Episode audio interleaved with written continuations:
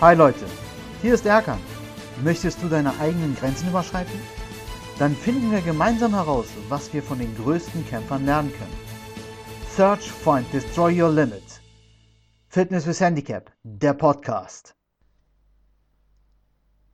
Hallo, heute geht's um den zweiten Teil meiner Geschichte.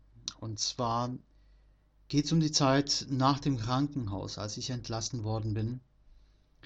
Du hattest ja in der letzten Folge ja hm, das ja verfolgt. Nun, ich war jetzt aus dem Krankenhaus entlassen. Die Symptome wurden mal weniger und meinen Eltern wurde zwar immer noch gesagt, dass ich ähm, keine zehn Jahre alt werden würde und ähm, dass ich einfach die Zeit genießen soll. Bloß, wie willst du die Zeit als Kind genießen, wenn du mit einer Glatze rumrennen musst, dir eine Perücke auf den Kopf gesetzt wird, in der Hoffnung, dass das dir psychologisch hilft, wieder Fuß zu fassen im Leben. Das war einer der bescheuertsten Ideen, die irgendein Psychologe damals äh, für mich hatte. Es wurde nur schlimmer dadurch. Zuerst einmal, ja, habe ich dieses Gefühl, ähm, auf dem Kopf gar nicht gemocht. Ich ähm, habe dann irgendwann mal selber beschlossen, dass ich das nicht mehr tragen möchte. Nur meine Eltern haben gesagt, haben dann wieder den Ärzten zugehört, haben gedacht, die tun mir einen Gefallen damit und ich muss das weitertragen. Es war nun so, dass ich ähm, natürlich auch rausgehen wollte und spielen wollte, wie jeder normale andere Kind auch. Aber ich durfte das nicht so wirklich. Ich ähm, musste mal unter Aufsicht spielen. Also es war jetzt nicht so, dass ich ähm, frei mit meinen Freunden irgendwo hätte Fußball spielen können. Und man muss dazu auch ehrlich sagen, so viele Freunde hatte ich da auch schon nicht mehr, sondern das waren Nachbarskinder. Ähm, ich kann mich noch gut erinnern, unsere, unser Vermieter, das war ein, ein Zigeuner, eine Zigeunerfamilie, eine wohlhabende wir waren Mieter bei denen und äh, die hatten zig Kinder. Und dann habe ich mit denen halt immer gespielt, bei uns im Hinterhof. Das war so ein Schotterplatz. Um, aber auch da durfte ich eigentlich nicht spielen, weil es halt Schotterplatz war. Aber was willst du machen? Ich hatte eine Maske im Gesicht, ich hatte diese Perücke auf dem Kopf. Ich äh, durfte nicht viel rennen, ich durfte nicht schwitzen. Also eigentlich all das, was äh, du als Kind liebst zu machen, durfte ich nicht. Dann kam der Zeitpunkt, ähm, dass ich dann äh, ja zur Schule gehen musste und meine Haare waren immer noch nicht wirklich nachgewachsen, weil ich ja immer noch Medikationen bekommen habe, die nicht wirklich sehr förderlich waren für den Haarwuchs. Man muss sich aber auch mal vorstellen, ich hatte vorher wirklich goldene Locken. Ich war blond, äh, sah aus wie so ein kleiner, dicker Engel. Und äh, ja, die sind dann halt nach und nach alle ausgefallen. Ich sah danach aus wie ein dünner, äh, glatzköpfiger kleiner Junge. Die erste Zeit in der Schule war grauenvoll, weil einfach natürlich ich immer noch diese Perücke auf dem Kopf hatte ähm, in der ersten Klasse. Und äh, die Kinder waren da jetzt nicht wirklich, ja, sehr freundlich zu mir. Es gab auch die Zeit, da wurde es mir vom Kopf gerissen und und und. Ich habe echt ähm, sehr, sehr oft geweint. Und ähm, habe dann aber, wie ich vorhin erzählt hatte, wo ich dir vorhin gesagt hatte, dann beschlossen, ich will diese scheiß Perücke nicht mehr tragen. Da hatte ich so leichte Stoppel auch schon, gesagt, ich will das nicht mehr.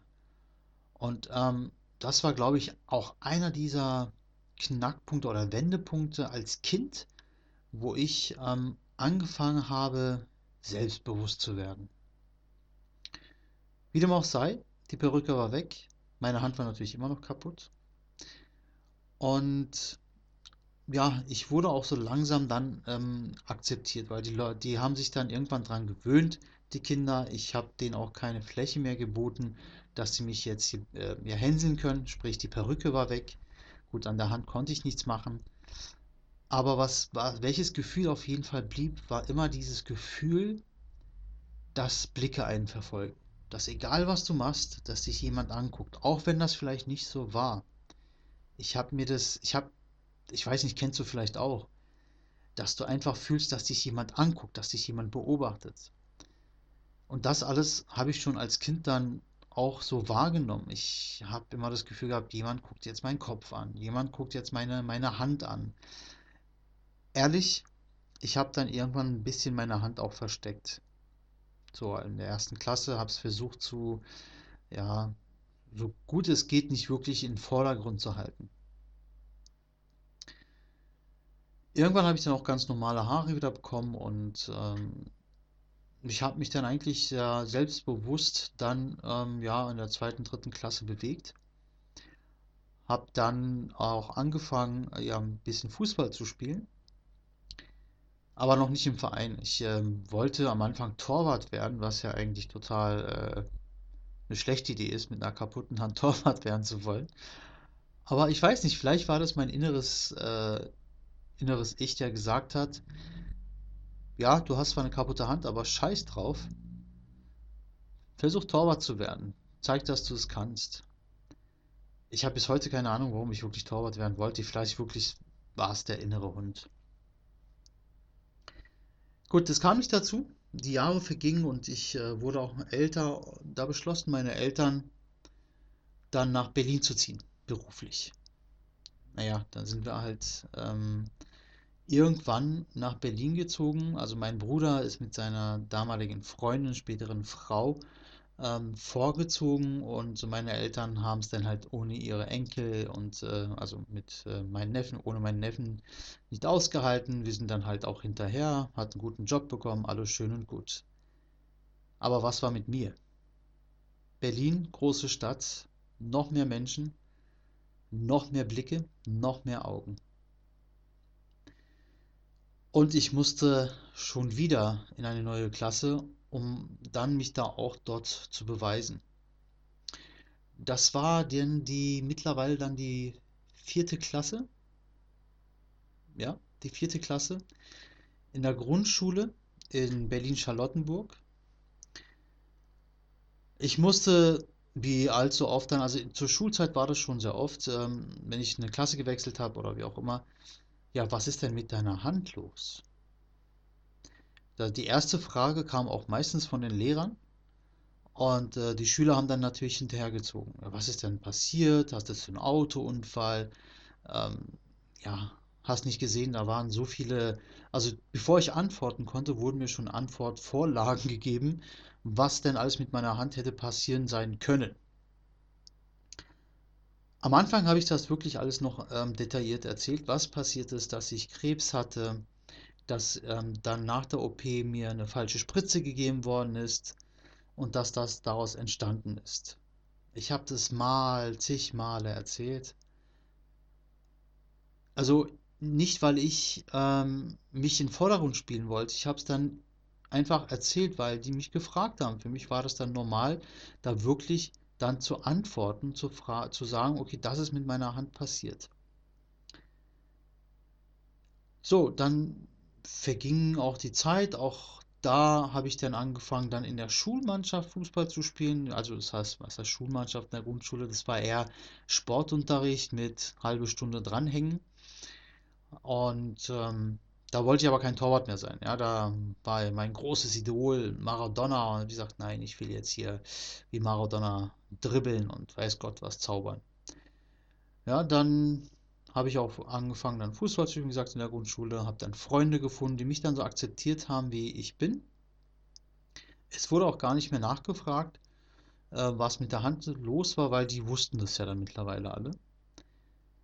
Und ähm, ich muss ehrlich sagen, ich hatte am Anfang sehr große Bedenken, als wir nach Berlin gegangen sind, weil ich habe Berlin wirklich ja nicht gekannt vorher. Woher willst du das auch kennen, wenn du in Berlin, äh, in Bayern auf dem Dorf groß wirst? Ähm, für dich München äh, die Welt bedeutet, wenn du mal da warst für zwei Stunden irgendwie, weil irgendwelche Papierkram deine Eltern erledigen mussten und mitgegangen bist. Für mich war es das, oh mein Gott. So, dann waren wir in Berlin und für mich war der Anfang wirklich ähm, ich habe es mir selber schwieriger gemacht, glaube ich, am Anfang, als es dann wirklich im Endeffekt war. Und ähm, wie gesagt, die Schule hat gut angefangen, die Grundschule. Ähm, ich habe dann auch angefangen, ja, also verlieben will ich nicht sagen, aber den ersten Schwarm ähm, mir ausgesucht, ja, das war das hübscheste Mädchen bei uns in der Klasse natürlich. Und ähm, ja, in die war ich dann so ein bisschen verknallt, so als Kind, wie man halt verknallt dann sein kann. Nun, ähm, die Zeit verging und das ähm, Komische war, ich war in Bayern noch in der Schule wirklich ein sehr, sehr guter Schüler, ein Einserschüler. Und in Berlin wurde ich immer schlechter. Ich weiß gar nicht warum. Ich glaube, ich habe mich dann einfach mit sehr vielen Sachen äh, mehr beschäftigt in meinem, in meiner Umwelt. Und ähm, habe dann auch so ein bisschen die Lust an der Schule verloren, aber natürlich in der Grundschule, das hat schon ganz gut geklappt. Dann war ich, ähm, ja, in der sechsten Klasse war das genau. Also bis zur sechsten Klasse alles gut verlaufen. Ich war in der gleichen Grundschule. Ähm, und in der sechsten Klasse habe ich die Grundschule gewechselt. Also das heißt, in der fünften, Ende fünfte sind meine Eltern umgezogen, mal wieder, aber innerhalb Berlins dann diesmal zum Glück. Ich kam in eine neue Schule, neue Klasse und ähm, habe dann quasi ähm, ab der fünften war ich auf einer neuen Schule. Ja, muss ich mich kurz korrigieren. Also ich war in der fünften und sechsten auf der neuen Schule, genau. Und da ging das schon wieder von vorne los.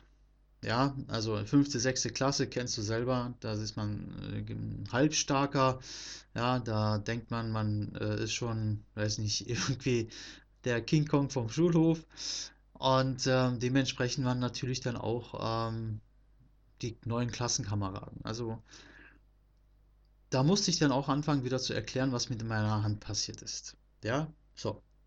Gleiche Prozedur. Du erzählst ihnen alles, das und jenes ist passiert und, und, und.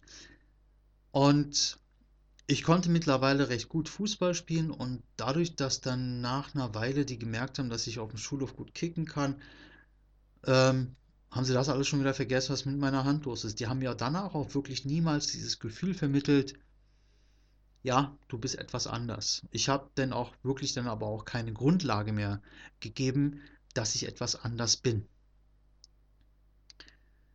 So, die fünfte Klasse ging dann, also das erste halbe Jahr, wie gesagt, war so ein bisschen holprig, dann ging es aber weiter und in der sechsten waren wir natürlich die Ältesten in der Schule, deswegen waren wir King Dingeling und waren quasi die King Kongs vom Schulhof. Und ähm, ja, ich habe dann auch mittlerweile dann mit im, im Verein angefangen, richtig zu spielen, Fußball zu spielen. Ich wusste nicht, ob ich jetzt äh, Mittelfeld spielen will oder Abwehr. Der Trainer fand, dass ich Abwehr besser bin. Und dann kam wieder eine neue Etappe in meinem Leben. Also ich habe dann aktiv ähm, Fußball gespielt, in der ab der C-Jugend, ähm, in den Vereinen. Und ähm, ja, wie soll ich sagen, da kam dann die Zeit, wo du natürlich dann angefangen hast, dann Spiele auszutragen an den Wochenenden und dann kam schon, aber muss ich ehrlich sagen, der ein oder andere schwierige Moment, wo der Gegner auch deine Hand gesehen hat. Im Sommer, im Winter hat man die Hand schon, da ging es, aber im Sommer war es dann am Anfang schon ein bisschen gewinnungsbedürftig für mich. Ja, deswegen, weil ich dann irgendwelche doofen Sprüche gehört habe. Ey, du Krüppel, wie sieht denn deine Hand aus? Ist äh, der Elefant drauf getrampelt? Also, es gab wirklich eine Menge dumme Sprüche. Das hat mich dann natürlich auch, ähm, muss ich sagen, damals aggressiv gemacht. Und ähm, ich habe damals den Fußball als Ventil genutzt, um einfach, wenn mich da jemand beleidigt um ihn einfach umzuhauen, umzutreten. Das war natürlich nicht die feine englische Art, aber für mich war das ein Ventil damals, was, wenn mir jemand dumm kam, hat er von mir dann auch die Quittung dafür dann quasi auch direkt bekommen. Ja, die Zeit verging und ich habe dann einfach ähm, für mich dann auch gesagt, Alter, weißt du was? Es ist so scheißegal, was die Leute denken. Es ist so scheißegal, was die Leute sagen. Wenn ich denen keine Angriffsfläche biete, dann werden sie es auch nicht mehr machen. Und diese Angriffsfläche, die ich dann nicht mehr geboten hat, habe, war einfach ähm, wirklich meine offene Art, einfach mit allem umzugehen. Meine offene Art, mit meiner Behinderung an meiner Hand umzugehen. Ich habe dann, ich habe wirklich früher zum Beispiel im Sommer dann auch Langarm-Shirts getragen, weil ich meine Hand nicht so zeigen wollte, also wo ich noch wirklich noch jünger war. Und dann habe ich gesagt, scheiß drauf, Alter, ist ein Kurzarm-T-Shirt, gefällt mir, ziehst du an. Habe ich auch gemacht. also ich muss ehrlich sagen, dann hat es keinen mehr interessiert, weil, oder es haben schon natürlich immer noch welche geguckt, wenn sie mich gesehen haben, noch nicht kannten. Ja, die Blicke waren immer noch da. Die wird es auch, glaube ich, ein Leben lang geben, aber das stört mich gar nicht. Ich kann es auch verstehen, wenn man hinguckt. Ja, ich selber spreche mich davon nicht frei, wenn ich etwas sehe, was nicht quasi der Norm entspricht, dass ich da auch schon mal hingucke, um einfach dann vielleicht zu verstehen, was das ist oder was vielleicht für eine Geschichte dahinter steckt auch. Natürlich gehe ich nicht zu den Leuten hin und frage. Aber ich muss ehrlich sagen, lieber sollten mich vielleicht die Leute auch fragen, hey, ähm, ich habe jetzt gesehen, du hast was an der Hand. Mich interessiert, was da passiert ist. Wenn es wirklich ein wahres Interesse ist, dann sollten mich die Leute darauf ansprechen, dann erzähle ich dir es denen auch. Apropos erzählen. Ich habe irgendwann gerade wenn, wo ich dann älter wurde, den Kindern, die mich danach gefragt haben, einfach gesagt, dass ich ja unartig war in der Schule und äh, dass ich dann zum Beispiel ähm, ja hingefallen bin, dass dadurch meine Hand kaputt gegangen ist, weil ich im Hof irgendwie auf dem Baum war und geklettert bin. Oder äh, habe dann erzählt, dass wir im Zoo waren, dass mir eine Giraffe raufgetrampelt ist. Ja. Ich habe mir dann ich weiß nicht, ob das ähm, ja ein Spaß sich draus machen oder einfach, weil ich keine Lust mehr hatte, das immer alles zu erzählen. Also ehrlich, ich habe wirklich kein Problem damit.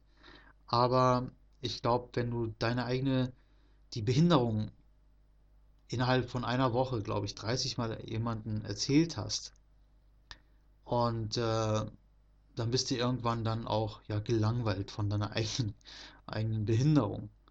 Ja, deswegen habe ich das dann auch irgendwann, glaube ich, dann so gemacht. Da war ich ungefähr so Anfang, Ende, Anfang 20. Also Ende, also Anfang 20, Ende 18, 19, wo ich dann einfach den Kids so Quatsch erzählt habe.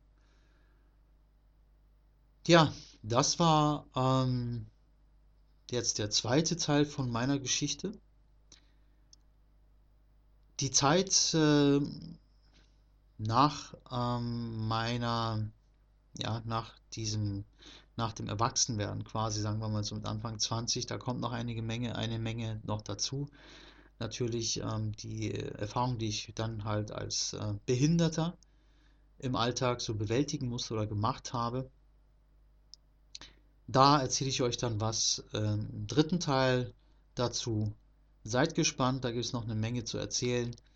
Und ähm, ich hoffe, dir hat die Podcast-Folge wieder gefallen und äh, du lässt mir auch ein Like da oder Bewertung bei iTunes, würde ich mich wirklich sehr freuen. Search, find, destroy your limit. In dem Sinne, bis bald. Wow! Ich hoffe, du konntest dir ganz viel mitnehmen aus dieser Episode. Wir Kämpfer müssen zusammenhalten. Daher lass jetzt eine Bewertung auf iTunes da und besuch mich auf Instagram, meiner Homepage oder auf Facebook. Alle Links findest du in den Show Notes.